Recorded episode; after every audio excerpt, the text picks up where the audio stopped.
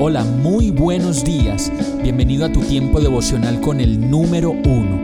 Qué alegría saludarte con la certeza de que Dios está obrando en tu vida su perfecta y buena voluntad, ya sea porque estás aprendiendo de un momento difícil o porque estás disfrutando de su amor a plenitud con paz y tranquilidad.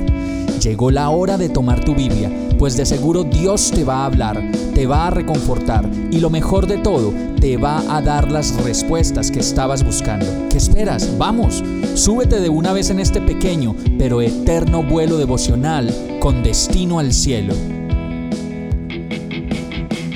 Y el mensaje de hoy se llama Sin espada no hay armadura que valga. Efesios 6:13 dice, por lo tanto, pónganse toda la armadura de Dios para que cuando llegue el día malo puedan resistir hasta el fin con firmeza. Y sigue diciendo la palabra en Efesios 6, 14 al 17, manténganse firmes, ceñidos con el cinturón de la verdad, protegidos por la coraza de justicia y calzados con la disposición de proclamar el Evangelio de la paz. Además de todo esto, tomen el escudo de la fe, con el cual pueden apagar todas las flechas encendidas del maligno. Tomen el casco de la salvación y la espada del Espíritu que es la palabra de Dios. Como lo podemos ver, la armadura de Dios nos presenta algunos elementos clave para la defensa espiritual del creyente y sobre todo para pelear las batallas espirituales de la vida que todo el tiempo vamos a afrontar y a vivir. Y muchos podrán decir y recitar este verso una y otra vez, pero pocos realmente lo podrán llevar a la práctica, pues sin la espada del Espíritu, que es la palabra de Dios, no podremos tener el resto de la armadura ni mucho menos hacerla real en nuestra vida.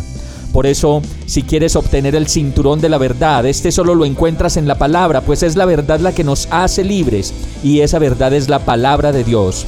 Y si quieres protegerte con la coraza de justicia, esa coraza solo es posible conseguirla en la palabra, pues dice que no juzguemos para que no seamos juzgados. Y esas verdades sobre la justicia que tanto necesitamos y muchas más solo las podemos encontrar en la palabra de Dios. Y si no las conocemos, nunca las vamos a poder aplicar y mucho menos vestir como armadura. Asimismo nos pasa con el resto de esta preciosa armadura que nos dejó el Señor para pelear las batallas de la vida. El calzado para compartir su palabra, el escudo de la fe y el casco de la salvación. Toda esta armadura se toma primero con la espada del Espíritu, que es la que nos da la guía que necesitamos para vivir como Dios manda. Vamos a orar. Amado Dios, quiero que me enseñes cada elemento de la armadura de Dios para poder vestirla realmente en mi mente y en mi corazón. Enséñame a aferrarme a la espada del Espíritu que es tu palabra y lléname de la libertad que solo ella me puede dar.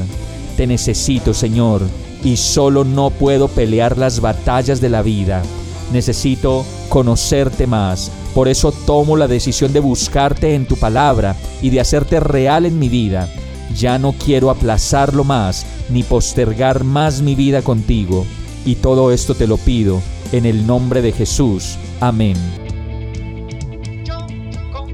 Hemos llegado al final de este tiempo con el número uno.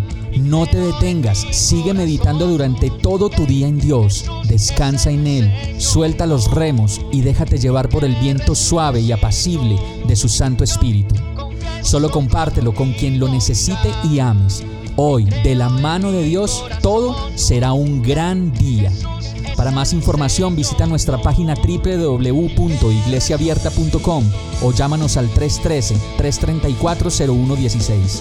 Oramos y rogamos para que cada día te enamores más de Dios y para que no pares de pasar todo tu tiempo con el número uno